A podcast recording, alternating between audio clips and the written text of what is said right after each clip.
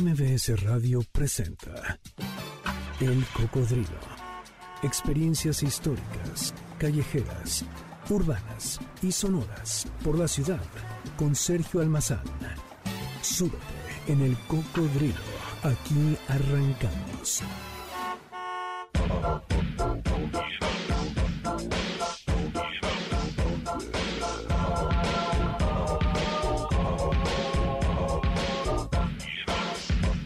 Están? Bienvenidos, muy buenas tardes. Gracias por acompañarnos en este sábado, este sábado más para compartir con ustedes. Y hoy tengo un invitado especial, eh, como regularmente hacemos en este espacio cuando eh, tenemos la oportunidad de conversar eh, a propósito de temas que resulten de interés común, de interés colectivo, pues hoy está con nosotros un personaje que no les voy a decir todavía de quién se trata, pero que no es la primera vez que nos acompaña en este espacio y que cada ocasión que viene siempre eh, parece un adolescente, siempre tiene eh, inquietudes, curiosidades nuevas, lo cual además me produce una envidia enorme, su capacidad, su ojo, tras la cerradura para seguirse asombrando. Y esa posibilidad del asombro de algo que no lo veíamos venir para eh, nuestro invitado le dio posibilidad de hacer una bitácora, una bitácora que él llamó la bitácora de su autoexilio. Pues todavía no les digo el tema, todavía no les digo el invitado, pero quédense con nosotros porque seguramente encontrarán eco en las palabras, en las reflexiones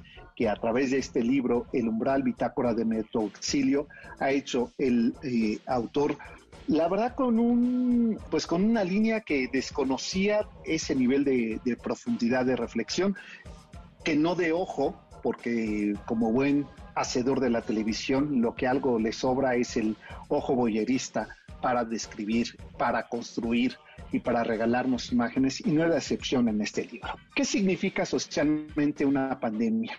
como esta, la que estamos viviendo. La historia humana ha demostrado que durante siglos en que las sociedades enteras han sorteado plagas, tragedias y consecuencias de eh, tragedias naturales o hechas por el hombre, siempre sale lo peor y lo mejor de las personas. En este sentido, afirmaría el filósofo español Fernando Sabater, realmente el principio del cosmopolitismo es la infección.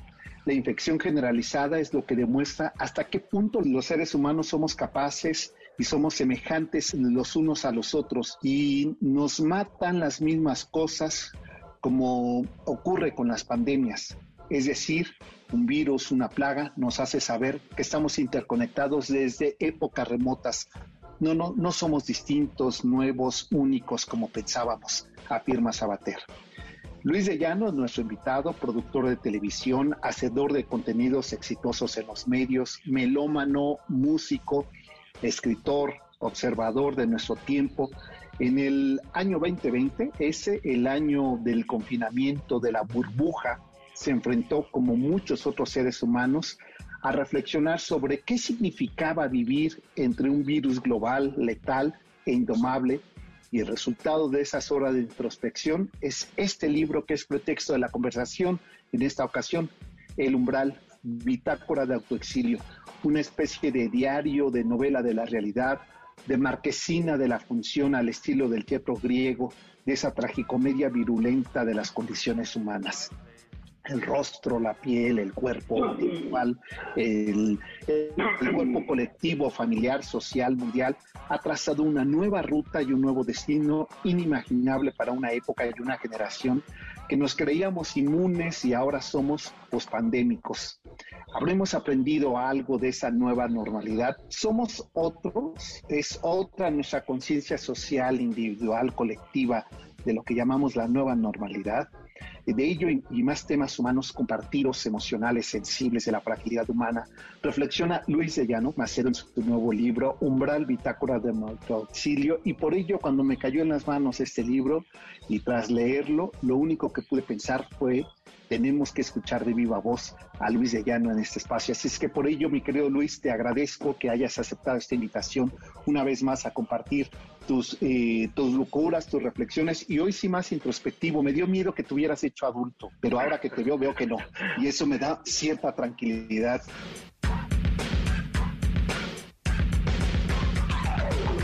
Pero te doy la bienvenida y te doy la palabra. Eh, Luis, ¿cómo estás? Sergio, muchas gracias.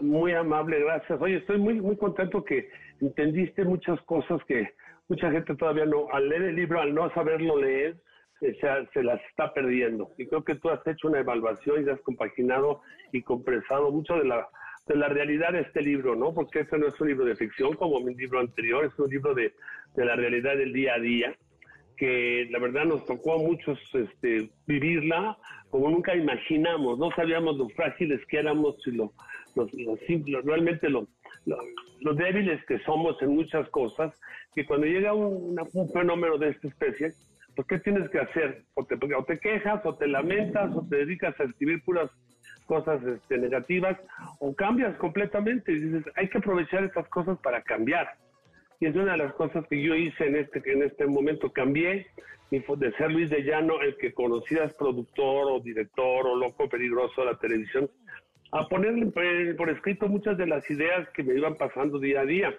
Entonces este, creo que encontré una forma de comunicar a mucha gente esta pérdida de, pues, de, tantas cosas, pero también ganancia al mismo tiempo, porque esta pandemia nos ha quitado mucho, pero nos, nos está enseñando mucho, sobre todo de nuestro nuestro entorno, sobre todo de lo que estamos, lo que estamos haciendo mal, lo que hemos hecho mal, lo que seguimos haciendo mal, y lo poco que nos preocupamos nosotros por el ser humano.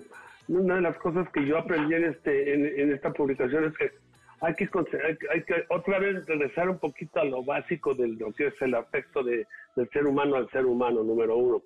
Dos, de la forma de pensar de muchos de nosotros que vivimos ya en una era en la que la nomofobia o sea, la adicción a los gadgets nos tiene dominados. Todo lo tenemos que consultar en un, en un Google o en un, Wikipedia. Todo lo tenemos que saber, de la, información. O sea, la, la parte de la, la tecnología nos quiere rebasar, pero yo no voy a dejar que me rebase la tecnología, me voy, a, voy a incorporar a la misma, pero no voy a dejar que me rebase porque al rato todo voy a hacer una dependencia completa a todos estos gadgets. Pero como lo he mencionado muchas veces, estos gallos no voy a poder apretar la aplicación del talento o de la creatividad o de alguno, no, no poder hacer, no poder conocer el amor por streaming únicamente a través de una película, una serie. Y creo que me, vino a mí muy, una forma muy interesante porque yo estaba escribiendo otro libro que terminé ya sobre mi padre, que vivió un exilio en México eh, sobre la guerra civil española. Entonces, este, lo titulé Crónicas Transatlánticas de batallas, amores y otros exilios. Porque mi familia vivió un exilio aquí desde 1939 que llegó mi padre a México hasta que murió a los 97 años. Y la verdad sí fue muy duro lo que yo veía en, en ellos.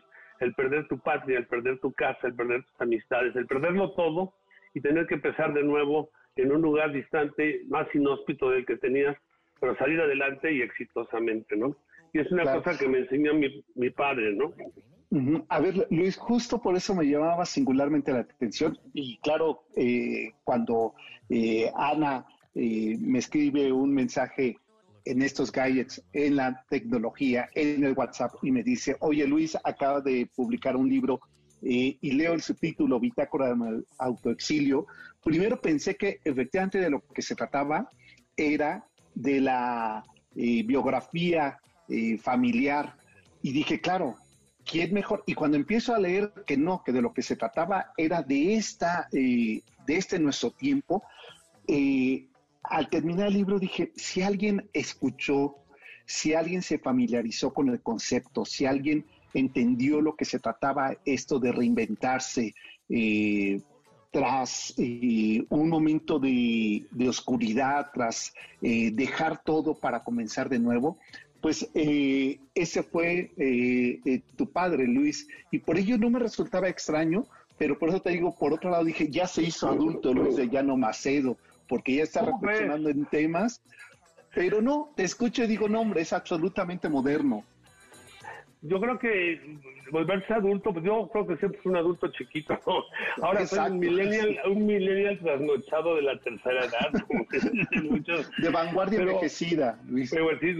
Pero, no, porque yo, como les platico muchas veces, no me saco tantas locuras e ideas? Yo vivo con cuatro entidades femeninas, mis dos hijas, mi esposa y la loca de la azotea. Y esa loca de la qué bueno me, empieza a gritar a las 3 de la mañana, a las 4 de la mañana que me ponga a escribir o que me pare o que haga esto, que haga aquello. Hijo, y realmente pues este libro que mencionamos de mi padre, yo lo iba a publicar ahorita en, abril porque era realmente el aniversario de la, de, marzo, perdón, era el aniversario de la, de la, de la fundación de la segunda, sí, bueno, en la parte española de la República Española. Española, claro. La segunda, pero dije yo, nadie nos va a pelar porque con esto de las elecciones, con esto del COVID, con esto de esto, pues no es un libro para, para que se ponga la gente a leer, porque es un libro que hay que leer con mucha calma porque está muy bien documentado, muy bien hecho, y lo novelé, o sea, yo ah, también mi escritura también lo novelé un poco porque lo que decía mi padre, lo que decía mi abuelo, lo que decía mi madre, lo que decía mi hermana Julisa, de todo sacaba yo partes que de repente ellos me platicaban a mí, entonces como que tenía yo mi reacción, ya no soy el narrador yo, con ellos. Yo narro algunos momentos del tiempo, pero me llenó mucho la vida escribir eso. Y al terminar de escribirlo, y, dije, ¿y ahora qué voy a hacer? Me voy a esperar a que acabe todo y me voy a quedar aquí aburrido. No, hay que ponerse la pila. Yo creo que siempre hay que estar, como decía mi papá, buscando el éxito, buscando el paraíso, pero no por, no por, por tenerlo, sino por ir a buscarlo. Que creo que es la gran lección. Sí, lo gozoso es eso, ¿verdad? Sí, que vayas tú y le digas, voy, voy.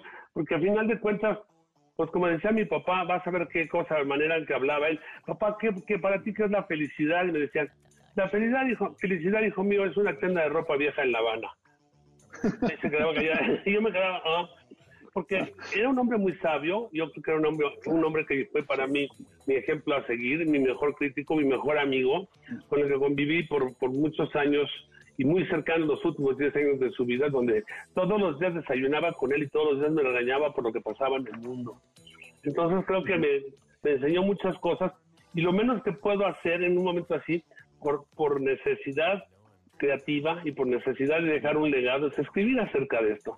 Y mucha gente me dice, no, yo cuando vi tu libro no lo quería yo leer porque, oh, pandemia no, como que rechazas la pandemia. Oye, tienes que leer las, las conclusiones que hay alrededor de esta pandemia, lo que nos dejó, lo que nos va a dejar y lo que le falta. Lo que le falta. Todo el mundo está, muy, todo está muy confiadito con que no, ya, ya me vacuné. Ya no sí, ya, ya, ya decimos, no. no. es cierto, no, no, no. No, y eso justo es lo que me gusta mucho del libro. Además de que, claro, eh, este, Luis, eh, eres tú con otras pieles. Eh, porque bueno, encuentro aquí eh, un discurso musical, encuentro como por ejemplo inicias un capítulo diciendo en la marquesina de, del teatro, casi del teatro del horror, ¿no? Aparece ese, claro, está todo ese escenario, eh, nada más que ahora el espectáculo es a la antigua Grecia, un, un, espectáculo trágico y sin embargo tienes estos elementos donde uno eh, no nos permite soltar la lágrima porque primero soltamos la, carcajada y el momento reflexivo. Luis, ¿cómo vas construyendo en este sentido eh, que entiendo que tiene que ver, porque además surge así, en un WhatsApp que, colectivo, eh, familiar, donde todos los días se iban alimentando, ¿no? De una bitácora personal de lo que estaban viviendo tras el encierro. Tú, un hombre que, que eres muy público, un hombre del espacio público, ¿Cómo vas construyendo tus estados emocionales con la narrativa que corre paralela, que no deja de verse que estás tú ahí? Pues que es que, mira, yo creo que mi hija me preguntó, ¿cuál es la mejor televisión que has visto en tu vida? Yo, la que tengo en mi cabeza, hija mía. No me deja en paz, ¿no? Uno.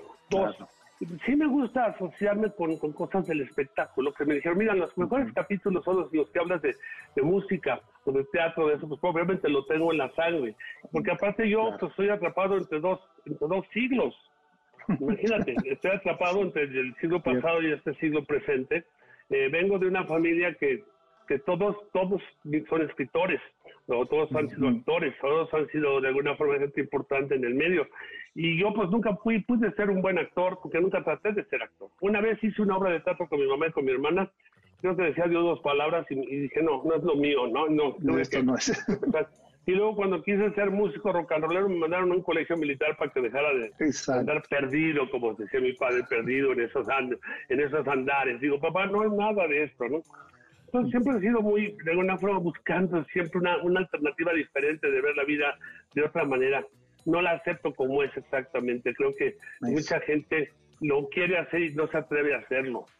cuando yo hablo de los idus de marzo, pues porque me refiero a Shakespeare, porque en un momento a Víctor eh, perdón, de, marzo de Shakespeare le dice en la obra de, obviamente, Julio César, que, que, se cuiden de los idus de marzo, que es esa época en, en, la antigua en Roma, cuando de alguna se, se, sabía que había que respetarse y cuidarse una semana entera porque era una celebración al dios de la guerra Marte. Entonces hablaban todos los hecatombes y todas las cosas que sufrían. Y creo que es importante. Entonces cuando viene esta parte, yo quiero transformarme un poco a eso. Cuando hablo del teatro griego, que la vida es una, es una, es una, no es una novela, la vida es una historia. Y tiene que claro, y es una puesta en escena, ¿verdad? Claro, y nosotros somos los protagonistas muchas veces, y a veces somos los escritores, y a veces somos los directores. Entonces yo creo que ahí, cuando de repente la verdad absoluta sale y nadie la cree, nadie la quiere creer, nadie la pela, como decimos, y de repente el teatro está vacío, eso me da para pensar en una historia sobre el teatro que está vacío, como me ha pasado a mí. He hecho obras de teatro y de repente está agotado cuatro meses. Luego una obra de teatro y no ha habido nadie, ¿me entiendes? Porque la vida es así, a veces estás lleno a veces estás vacío. Pero creo que esto me ayudó mucho porque aquí hay un capítulo que yo adoro ya, no dejo de leerlo en cualquier entrevista que hago, que se llama Michole y el hombre de la del parque y una manta de los virus. Bueno, para mí creo que es el capítulo más tierno que yo he pensado en mi vida. Cuando salgo de mi casa en el parque y hay un señor sentado en una banca ya grande cantando solo unas canciones de los virus, y yo me acerco y digo, pues que que va dinero el señor y ni me pela, sigue cantando y de repente me paro, veo, graba la canción y se pone a practicar con alguien que no veo. Está solo completamente caray, ahora sí que hay locos en el mundo, pero este sí está más loco que nadie. Y de repente me voy dando cuenta que el hombre que de primera vista yo creí solo, pobre y loco, no necesitaba ni dinero, ni compañía, ni mi pena, solo había sacado a pasear sin correa a su propia soledad. Y juntos cantaban no a la gente, sino a la vida, en un éxtasis de alegría y hasta cierto punto de egoísmo e indiferencia. En estos tiempos de aislamiento, de alguna forma, mi querida Soledad, mi inseparable Chole y yo, nos vemos en el espejo, reímos juntos y compartimos esta nota contándoles por este TikTok mental que tenemos y a manera de mantra una canción de los Beatles. Nothing's gonna change my world. Nothing's gonna change my world. Yo creo que esto que pasó no era locura, sino iluminación. Tienes que estar casado con tu soledad hasta que el beat de tu celular te interrumpe. Pues, por ejemplo, yo creo que aprendí que la soledad muchas veces se puede tener estando acompañado mucha gente se queja de la soledad, porque realmente está solo. Pero cuando tienes tus hijas que están bellísimas, tu mujer, y tú quieres tener una soledad, es una soledad donde tú te estás refugiando a muchas cosas. ¿Cuántos secretos no tenemos metidos en la soledad? ¿Cuántos pensamientos, cuántas formas? Entonces no me iba yo a clavar en una cosa oscura así que de repente dije, hermano, ya se clavó se puso a pensar muy oscuramente. Entonces, no, fue una de las cosas que me acompañaron al escribir este libro. Y luego la investigación que uno hace, pues la, hace uno solo, nadie me está dando clases, nadie me está leyendo nada. Eh, déjame hacer la pausa porque quiero regresar justamente hablando sobre hay un capítulo en especial que eh, llamaba singularmente mi atención, que era el cordón de plata. Y me gustaría que habláramos de, ello porque me parece que así, con esa metáfora que juegas de ese eh, cordón que nos trae a la vida o que nos ata antes de salir de la vida, este cordón también se resiste a, desprenderse ahora con las nuevas tecnologías, ¿no? Parece que, eh, que, el chip está pegado a nosotros como una idea de somos a partir de eso de cuántos likes, cuántos mensajes recibimos al día, porque se convierte esa insoportable levedad del hastío, de lo cual también quiero que hablemos regresando a la pausa. Y ustedes ya lo escucharon, inconfundible uno la voz, la narrativa que tiene Luis de Llano Macedo, me parece que eh, este, yo te voy a proponer algo, Luis, que tenemos que hacer una autobiografía en tu, en tu propia voz, porque me parece que tu narrativa eh, este, me recuerda a Orson Welles, eh, me recuerda esta época en que regresamos a esa radio donde es tan descriptiva que construyes escenarios y eso no es otra cosa sino producto de tu enorme conocimiento eh, mediático y visual. Pero esto vamos a platicar regresando a la pausa. Está Luis de Llano Maceo con nosotros. El libro es el umbral, bitácora de mi autoexilio, es el pretexto para eh, conversar. Y yo siempre digo, qué bueno es tener, seguir teniendo pretextos para la conversación y sobre todo eh, con personajes como Luis de Llano. Volvemos.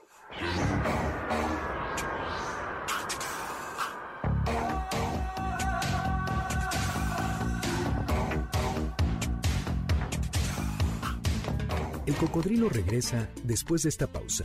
No te despegues. MBS 102.5. Ya estamos de regreso. Sigamos recorriendo la ciudad en el cocodrilo con Sergio Almazán, aquí en MBS 102.5. Well now, home entertainment was my baby's wish, so I hopped into town for a satellite dish. I tied it to the top of my Japanese car. Estamos de regreso, está con nosotros Luis de Llano Macedo y se me olvidó, como la vez anterior, Luis, pero este lo iremos haciendo en los, en los cortes, que hagamos la playlist eh, de este programa. Este, la vez, eh, la ocasión anterior que nos visitabas, eh, recuerdo que incluso fue de las playlists más, este, más descargadas. Dije, pues cómo no, porque finalmente la playlist de nuestra vida es atemporal, porque nos recuerda eh, ciertas canciones, nuestra generación, la generación de nuestros padres, y para una nueva generación se convierte hasta en un redescubrimiento sobre la música heredable y perdurable, ¿no? Y esto, pues, eh, justo te decía, me llevaba a que habláramos eh, este, de dos capítulos en especial. Tú elige el, orden en que, que, no es exactamente el orden en que están aquí. uno de ellos es el de la insoportable levedad del hastío, este, y el otro más, pues que te decía el cordón de plata. Eh, me, singularmente elijo estos, vamos a ir eh, eligiendo otros más, pero uno primero porque efectivamente lo que nos hace en los momentos de crisis es lo insoportable que es nuestra soledad, lo insoportable o lo insoportable que se convierte en nuestro cuerpo para esa soledad, ¿no? No cabemos en esa soledad que nos está diciendo todo el tiempo, o eh, como tú eh, referías, eh, e, esa loca de nuestras casas, de nuestras cabezas que nos hablan y no, y no se callan, ¿no? Y en la soledad hablan más. Mira, yo creo que hay que, como, como interpretamos la soledad afecta, mucha gente que sufre de soledad tiene una gran depresión te has dado cuenta, ¿no? Porque se siente abandonada completamente, porque quizás aunque ella tenido una gran vida, como mi madre, por ejemplo, mamá sufría de una depresión completa, pero decía que sentía una gran soledad. Y yo decía, mamá, pero si tienes, nos tienes a nosotros, estamos rodeando. Es que tú no entiendes, hijo mío, la soledad mía es diferente a la tuya completamente. Mi soledad es lo que es y llegó un momento en que pues se puso muy mal y ya viste que tuvo un final pues trágico, pero que ella fue el que, el que quiso y yo el lo que ya decidió. Ahora, regresando al cordón de plata, te platicaré que mi abuela Julia, madre de Rita, una mujer muy, muy adelantada a su época, una escritora genial, me leía Los Van Rampa. Todo el tiempo me estaba leyendo las historias de Los Van Rampa y del cordón de plata. Y bueno, y yo soñaba más que crío que me contara con los monjes tibetanos y de que volaban por los aires y hacían mil cosas. Pero el cordón de plata me dejó muy, muy intencionado en la conexión de mi alma con el mundo, con, la, con el universo. Y cuando lo menciono el cordón de plata, me inspiré más que nada porque por un cometa. Hubo un cometa que nos visitó en esos tiempos previos a la pandemia, si te acordarás. Eh, las cometas siempre han sido, sido omens de, de, tragedias y de cosas que pasan. Entonces, el cordón de plata y la, la, asociación que había fue la primera que me impactó. De ahí fue evolucionando a pensar en el Quijote. Yo creo que lo que pasa con, con, Cervantes, que el Quijote, lo que le pasó en un momento dado es que tanto leer y poco dormir, de repente el pobre caballero de la Mancha perdió el juicio tratando de desenterrar la razón de la sin razón y pues muchas veces le vino el deseo de tomar la pluma, que a veces pues este le vino y a veces el pensamiento, los pensamientos le estorbaban y se tenían que quitar. Eso por un lado, ¿no? Claro. Estoy hablando de, de esa parte. Y después de esto, pues viene la solitud que suena un poquito polvorienta la palabra, pero la solitud es algo que si tú aprendes a vivir con tu solitud y la tienes al lado, nunca te vas a aburrir. Aburrir, te aburren aquellos que realmente nada más quieren estar en la misma eh, mediocracia, lo llamamos por no, no lo habíamos usado nunca, que es la, la obviamente la, la parte de los medios en sí misma, ¿no? Y, y tú tienes que estar comunicado todo el tiempo contigo, con tus personas y con el mundo. ¿Y cómo te comunicas con el mundo? Pues únicamente escribiendo. Porque no voy a hacer una historia narrada ni nada de eso, simplemente la tengo que comunicar de esa forma. Y de ahí van derivando varias cosas que siguen adelante, en lo que se refiere a, esa, esas dos partes, ¿no? El hastío que tenemos en, lo que es también ya las redes sociales. Yo tengo aquí cosas que estuve anotando interesantes porque creo que hemos perdido también nuestra comunicación de muchas formas. O sea, lo que antes era, ahora con la parte digital del mundo, ahora todo, todo son palabras que, nunca imaginamos. Vamos a googlearnos a fulano, ¿no? Vamos a, nos vamos en Facebook. Eh, oye, me mandas, vamos por Twitter, Instagram, oye, ¿qué, qué es esto? Snapchat, Snapchat, YouTube, Spotify, Tinder, WhatsApp. Oye, ¿qué está pasando con esto? Yo pienso también que esta larga lista de los seres humanos ahora tienen estos vicios que nacen con esta inusitada pandemia digital. Hay que mencionar también lo que existe alrededor de esta pandemia que no lo hemos hablado, que es la deshumanización del bullying cibernético. Puede ser también la cultura de la viralización de lo superficial y lo efímero como tema suceso o hashtag. ¿Cuántas babosadas te mandan en hashtag al día? Que no te hacen reflexionar en lo más mínimo de todo. La egocentría de los selfies, se dice fácil, pero así es. La, la ironización de cualquier circunstancia o persona a través de los memes. Bueno, los memes llegan y están llegando esta semana más que nunca, de ya sabemos por todos lados de quién te mandan memes. Y hay algunos muy ingeniosos, porque el mexicano para hacer memes yo creo que se, se pinta solo, ¿no? creo que lo tiene. La nomofobia, esa es la que más me asusta, la, adicción a los gadgets, a la dependencia del celular, a sentirte, sentirte solo porque no te han hablado, no te han mencionado. ¿Cuántos likes tienes? Eres trending topic. Mira, yo en mi vida, estuve, tengo la suerte ahorita de vivir esta experiencia, había tenido Twitter. La sentía yo que eran los headlines de mi vida, ¿no? Los encabezados de mi vida. Y me metí a un experimento que hizo el Politécnico y el día de ayer hicimos un, no, el sábado, ¿verdad? Fue el sábado, un experimento. Le dieron 20 libros a 20 alumnos para que subrayaran y pensaran cuáles las frases que más les gustaban.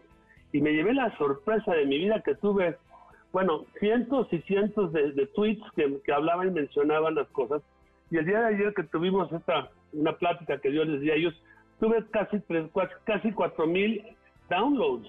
No, yo dije, mira, yo, no por ser popular o por ser un, un influencer o por ser un trending topic, que también dicen que lo fui trending topic. Yo en mi vida fui trending topic de nada más que el chisme de la semana pasada, ¿no? Si es que sería yo que sé lo de algo.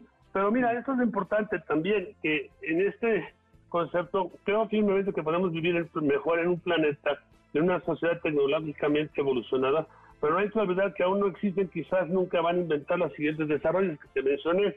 El chip de la inteligencia. Habrá inteligencia artificial, pero no tiene alma uno. la aplicación de la creatividad, no existe una aplicación que ponga creativo. El amor por streaming y mucho menos el algoritmo del alma. Porque no podemos mezclar la tecnología en esa forma, ¿no? Y los algoritmos, ahora que tanto se mencionan, pues yo trato de definir un algoritmo, así, o, como dicen, defíneme un umbral, pues yo creo que ya lo encontré. Pero cuando dicen que el algoritmo es una capacidad de sentir, de crear y comprender lo que no existe, pero está presente en nuestra existencia. ¿Será el amor? ¿Será el odio? ¿Será la envidia?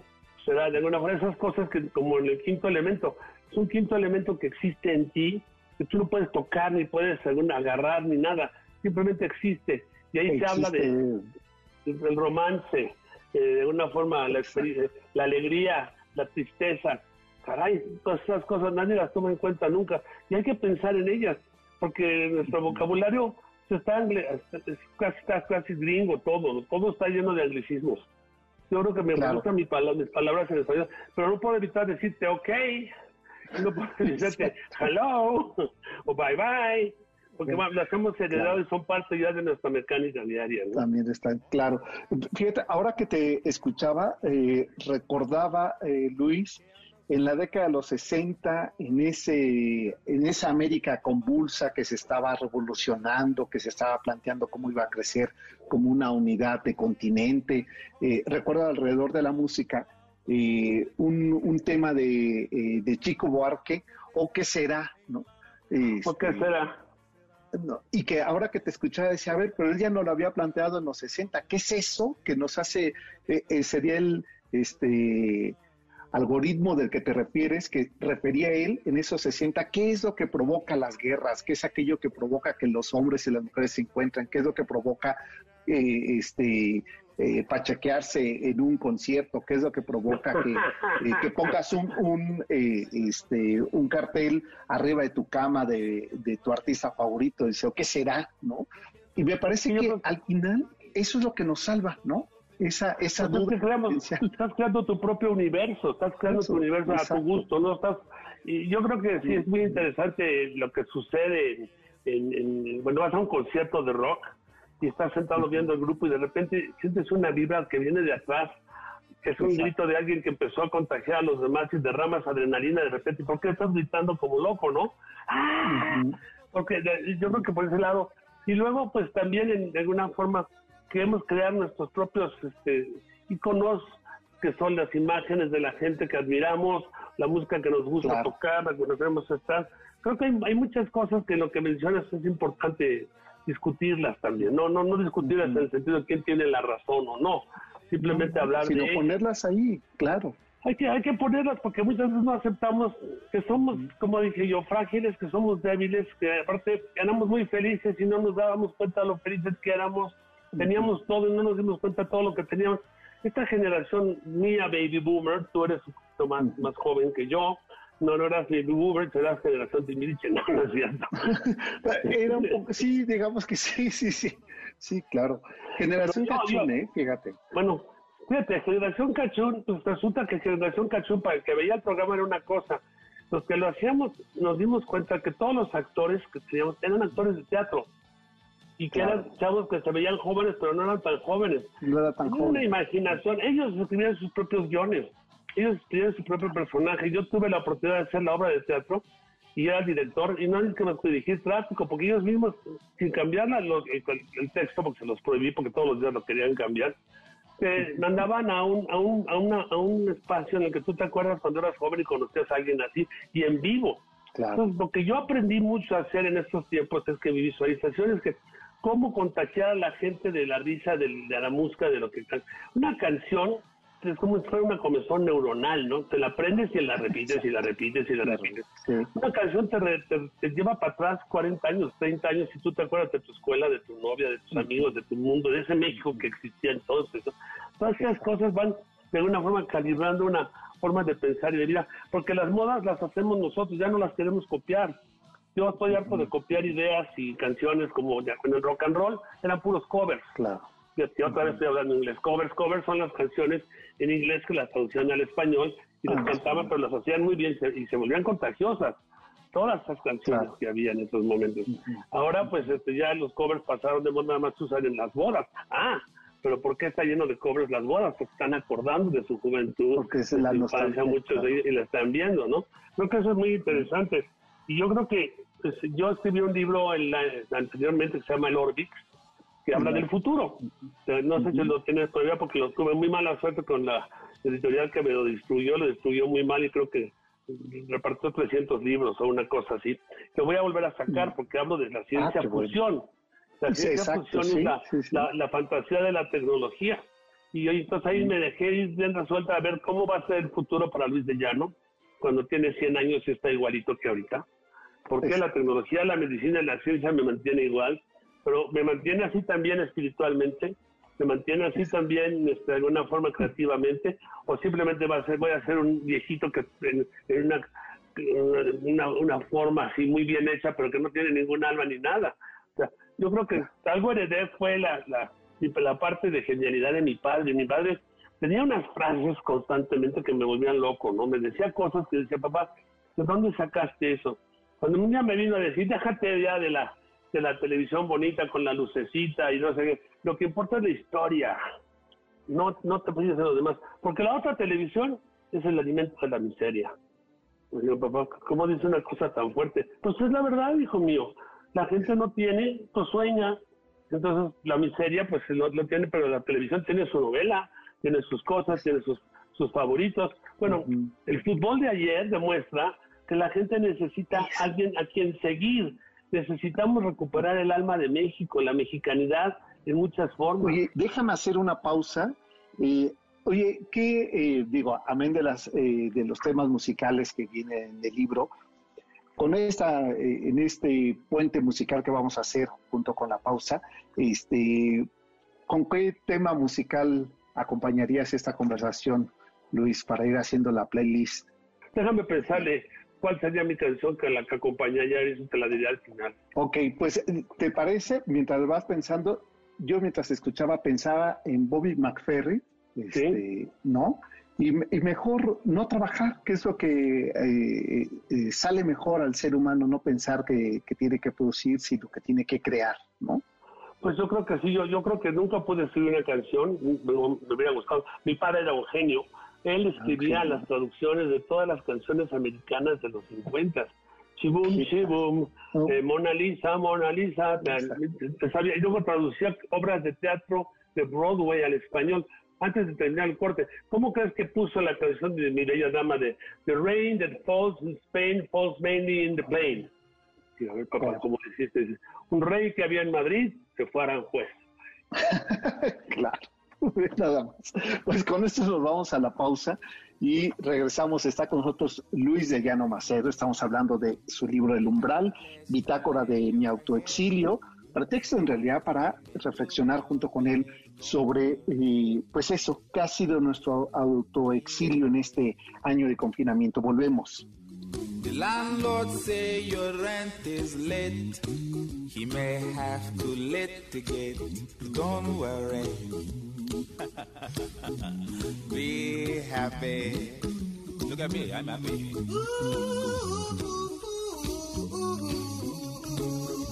Don't worry. Be happy. I give you my phone number. When you worry, call me. I make you happy. El cocodrilo regresa después de esta pausa. No te despegues. MBS 102.5. Ya estamos de regreso. Sigamos recorriendo la ciudad en el cocodrilo con Sergio Almazán, aquí en MBS 102.5.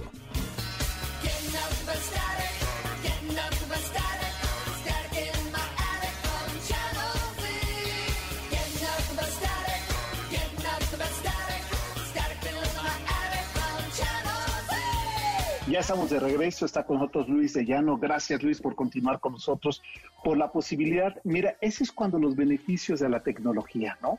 Hoy este, nos podemos ver, nos podemos encontrar, los dos no nos hemos movido de nuestro espacio, pero tenemos la posibilidad de compartir y conversar eh, con el público eh, en estas eh, nuevas realidades que llama la nueva normalidad, que yo sigo pensando que sí necesitamos eh, el, contacto, eh, el olor, eh, el, escuchar las voces en, directo, ya sea en un concierto, ya sea en una conversación, ya sea alrededor de una mesa en la casa extendida de las familias, ¿no, Luis?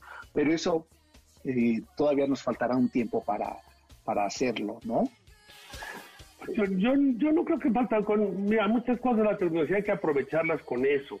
Para eso sí es cierto que la tecnología te sirve, porque en un futuro, pues a lo mejor es, eh, la creatividad que puedas, no, la vas a encontrar, como dije, en una aplicación, pero vas a poder experimentar con determinadas cosas que existen ya en la tecnología para que de tu ritmo salga una letra. Las letras de las canciones para mí son muy difíciles porque muchas veces no las entiendo, pero un día aprendí a leer poesía.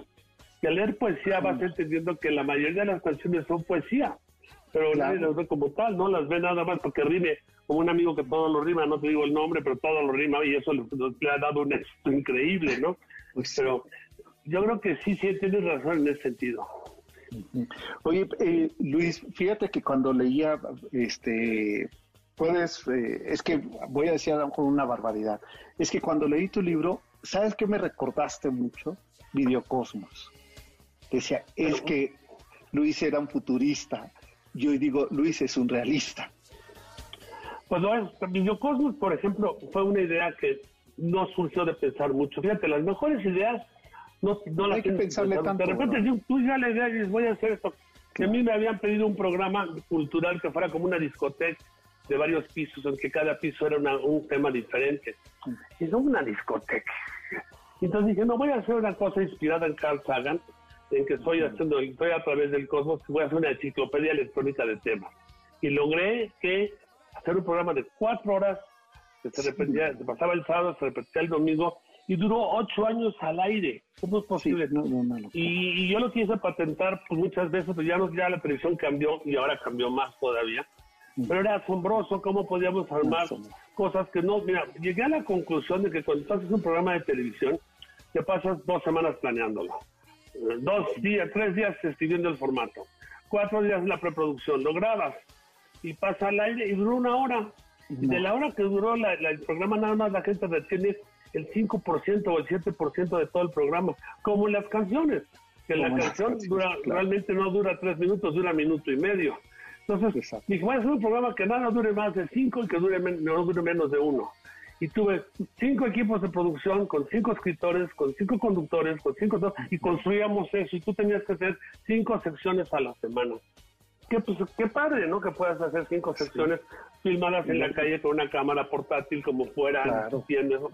Y resultó una cosa maravillosa. Entonces, pienso que en el Orbix, se lo voy a, revolver a mandar y te lo voy a enviar para mí. Sí, por favor. Yo estoy viajando en, los tres tiempos. Estoy en el pasado, estoy en el presente, estoy en el futuro. Al principio del programa hablabas de Orson Welles. Y en el, programa, en el libro del Orbix, el capítulo con el que empiezo yo a viajar con el Orbix, me posiciono en, la, séptima avenida en Manhattan, caminando yo entre la gente siguiendo un gordito, que no sé por qué me vibró muy bien, y lo sigo hasta donde está la CBS Radio, y era Orson Welles. Y me subo con Orson Welles a donde está haciendo la guerra de los mundos, en aquella cosa que pasó en el momento ese en que todo el mundo creyó que, estábamos siendo invadidos y había sido un programa de radio que nadie había escuchado al principio. Y me quedé fascinado entonces, ¿cómo describo yo a Orson Welles dirigiendo la guerra de los mundos? Porque eso es lo que tú tienes que hacer. Lo que de cada, digo yo muchas, de cada 10 ideas que tengo o formatos, tres funcionan y siete se quedan en el escritorio. Y luego los puedes hasta reciclar.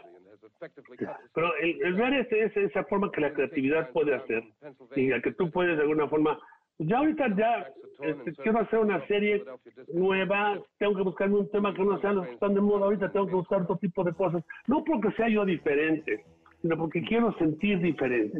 En el cine, la diferencia del cine y el teatro para mí es que en el cine te apagan la luz y estás hora y media metido en la película, inmerso en si es en surround o THX o lo que tú quieras, pero estás metido en la película. En el teatro vas al teatro y estás en silencio por respeto a los actores no hablas una palabra, no dices nada, ni comentas quizás. Pero en la televisión es un horror. La luz está prendida, los perros ladran, los niños lloran, los celulares suenan, oyes los tamales calientitos. No tienes concentración más que para las grandes. Por eso la televisión tiene ese impacto tan fuerte que te pega. Pero ¿cuánto se te queda? Claro. Porque hay tantos. ¿Por qué los comerciales están cambiando constantemente sus campañas? ¿Por qué las novelas se tienen que volver a una escuela nueva que ahora repiten todas? Porque de alguna forma, eh, antes cuando yo era joven, la gente le hablaba a la televisión. Me acuerdo una tía mía que le decía, no, no lo ves, se, está engañando, no es que yo nada más le grita con que tira, güey, tira, tira. Porque la televisión tiene un, efecto diferente. La televisión está hablándote a ti. Tú escuchas más la televisión muchas veces de lo que la ves. Porque la tienes que te acompaña. Me acuerdo que he hecho programas donde lo que decía el conductor era lo que funcionaba más del contenido.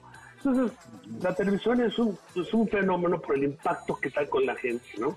Y ahora en la televisión, nosotros que crecimos con tres canales, con cuatro, ahora hay 500 canales. Y la verdad, de los 500, yo creo que habrá 20 que creo que me gustaron. Los demás es la misma, la misma historia en francés, en italiano y en chino. En ficción, sí sigo mucho cosas de ficción. Sigo cosas thrillers, que me gustan mucho, cosas de suspenso. Pero la verdad, las comedias les tienen que poner risas. Porque la risa te contagia. tú sabes que hay una computadora donde llegas tú con tu programa y, y la metes el programa y la computadora marca en qué partes va a venir la risa o apoyos para que entonces el chiste que era malo se vuelva bueno. O hay gente que grita, o hay gente que tose, o hay gente que, de alguna forma se, se, oyen los gritos de la gente. O sea, es lo que, ¿cómo te lo inventan para para poner en el cine, obviamente no, nunca se hizo una película con risas grabadas. Claro. La gente, y lo que la gente pasa en el cine, es que los que hablan en el cine dicen cosas geniales, acuérdate, el famoso cácaro, acuérdate lo que está pasando. Y sobre todo cuando viene una escena que realmente impacta a todo el mundo, como todo el mundo grita al mismo tiempo o de alguna forma hasta aplauden. Yo, no puedo creer cómo la gente de repente después de una escena aplaude, porque está siendo parte de la película, ¿no? Es lo que la gente quiere ser parte del espectáculo. En el teatro es bien difícil. Eh, creo que nada más una obra de teatro vi en Nueva York una vez que era Hair, que acabé bailando en el escenario, pues te invitaban a, subir a bailar al escenario. Pero que tú participes e interactúas con los actores, pues es casi imposible, ¿no? No, no pasa, ¿no? Sí, no, no, no. Pero fíjate, pero lo pienso, y bueno, y tú lo sabes bien, es que estoy pensando en ciertos conciertos en donde, como decías, no solamente está el coro, le preguntaban una ocasión a, Carlos Monsiváis que, que, eh, que qué le parecía este eh, Juan Gabriel y decía, creo que canta bien, lo que pasa que nunca me dejan oírlo. No, sí, no, está cantando. Está cantando ese, pero yo creo que sí canta bien. Este, pero había algo, ¿no? O sea, había esa conexión inmediata y entonces, más bien, eh, acompañaba el cantante el coro de los otros, ¿no? Creo que es una muy buena observación. Yo siento, por ejemplo, que cuando tú ibas a un concierto de Timbiriche, no ibas a ver a Timbiriche, sabes a qué ibas a hacer Timbiriche. Exacto, a, a, cantar con Timbiriche, a hacer, o, o decías Garibaldi, pero si esos ni cantan, no tenían que cantar. No, Tú no ibas a cantar, no había, ay mira qué bonita voz tiene ese chavo. Tú ibas a cantar la canción y ellos nomás te, te estaban guiando porque eran como GOs de, de una playa, ¿no? Donde te marcaban todo el tono, ¿no? En el teatro musical... El, tono y la coreografía, ¿no? La coreografía que eran las chavas guapas, de verdad que las guapas chavas, buen vestuario, buenas luces, buen todo. Eh, entonces no requerías. Ahora, vas a un concierto de, de Víctor Manuel Alamelén, vas a un concierto de Serrat, vas a un concierto de Miguel Ríos, vas y entonces ahí sí te clavas con todo, porque lo que está diciendo Serrat es poesía total. Lo dice Miguel Ríos, una fotografía de la vida también, de la luz del autobús, este, a todo, a todo pulmón, y sueñas todas cosas y sientes esa vibra, ¿no? Y de repente pues vas a, a una comedia musical y está muy bien preparada, muy bien puesta. La mayoría de las comedias musicales que vienen de Broadway no se identifican con nosotros. Con nosotros. Eso que lo que me duele. Yo, yo, quisiera hacer una comedia musical sobre Avándaro. No sé si pegaría o no pegaría, pero la historia sería buenísima y tendría yo un cuate que sería, sería el representante de Lora, que ayer lo vi en el Estadio Azteca intentando ahí prender al público y nadie lo pelaba, ¿me entiendes? Porque, porque realmente digo, la gente va a lo que va, a donde va. Si tú vas a un partido de fútbol, lo último que quieres es meterte a un concierto de rock, fíjate. Ah, han hecho intentos de mezclar la música con el, con el deporte y no es tan fácil, excepto en una olimpiada o un evento así. Mira, ¿te acuerdas en el Mundial de 86? Me tocó hacer los videos de, dos tipos que corrían por las pirámides y se ah, metían y salían. Bueno, y que la música era una cosa que te ponía chinito. de veras sentías esa grandiosidad de México, de ver eso. Y cada vez que aparecía, hijo, sentías así una cosa como que eh, era un himno a, México, a ti, a tus raíces. a la identidad. a la identidad total de todo, sí, así es. Luis, pues eh, qué, eh, qué, gusto eh, encontrarte, qué gusto leerte, te agradezco mucho este libro, este, porque bueno, lo que había ocurrido con los expedientes pop, a este lo que lo único que irrefutable es tu enorme capacidad de reinversión y sobre todo tu ojo boyerista, qué manera de ver. Y eso es envidiable. Envidio tu manera de, ver y de escribir, eh, tu mirada. Y, y además eh, me sorprende que siempre, eh, pues como un niño, te asombro, te veía la semana pasada en una entrevista y hoy que te escucho digo, y qué bueno que te siguen em, emocionando tus proyectos. Pues mira, si no me emocionaran mis proyectos, estaría yo ya y así todo chancho y todo con amolado, ¿no? Todos los días amanece uno con un proyecto nuevo, porque soy un poco loco. Y sabes qué? Hay locuras que son muy disfrutables, hay locuras que son muy deprimentes. Y, pero yo creo que mi locura es positiva. Yo soy Yo veo el vaso siempre medio lleno, nunca lo veo medio vacío. Tengo la suerte de tener hijas pequeñas, tengo dos chiquitas, una de 12 y una de 10, que me tienen loco, porque todos los días tengo una historia nueva con ellas que contar, hacer, subir, bajar. Eh, creo que mi familia, pues los admiro a todos y aparte toda la gente que con la que he trabajado evolucionó, no se quedó ahí perdida en la nada. Y luego, como le digo a Claudia, mi queridísima productora, asociada, escritora, eh, yo soy lo que soy gracias a la gente que me encontré en el camino y lo que me dijo. Porque tú me has dicho, por ejemplo, esta mañana me motiva mucho a seguir, que estoy loco, pero no tan loco. Y quisiera yo, antes de que terminemos, leerte una cosa final, porque te vas a, reír un poco. Dice, por mi parte, no puedo dejar de pensar que cuando el río suena es que agua lleva. Y en ser tan suspicaz quizás esté, en ser tan suspicaz quizás esté mi virtud o mi pecado. Tema de esta serie de textos que comparto con ustedes a manera de autoconversatorio, que he dicho de otra manera, es el diálogo interno entre los muchos yo, incluyendo a esa loca de la azotea de la que hablamos, que no te deja dormir en la madrugada, los cuales conviven en mi mente y tratan de convencerse entre sí de quién tiene o no la razón cuando escuchan el ruido de fondo. ¿Es esto locura o sensatez? No lo sé, ni lo intento razonar. Pero parafraseando a Edgar Allan Poe, solo te diré que cuando un loco parece completamente sensato, es ya el momento, en efecto, de ponerle la camisa de fuerza. Claro, efectivamente, sí. Que, que vio esa locura, este, pues Luis. Muchas gracias. Que se expanda y que se multiplique. Este, pues espero pronto volver a conversar contigo. Eh, Cuando quieras, me da un gran gusto. Les quiero decir rápidamente que ya tengo ya una página. Nunca fui pescador, ya me volví pescador, ya tengo mi, mi propia mi sitio, luisdellano.com. Ah. Luisdellano.com, ya pueden escribir, ahí tengo blogs, las conferencias, las entrevistas, los promocionales, y ahí estoy metiendo muchos videos que hice en mi vida y cosas interesantes de eso. y ahí te manda también, te manda mi Facebook, a mi Instagram y, yo, y mi YouTube. Pues eh, te mando un fuerte abrazo, Luis, y enhorabuena por el umbral ya lo pueden encontrar en las librerías y digitalmente, ¿verdad? Dices que también. Ya, ya a partir de la semana que entra en formato digital también. Perfecto, pues hay que lo busquen. Te agradezco mucho, Luis. Eh, Gracias, hasta luego, bye. Hasta luego. Pues nosotros ya nos vamos, pásenla bien, buena tarde, hasta luego, gracias.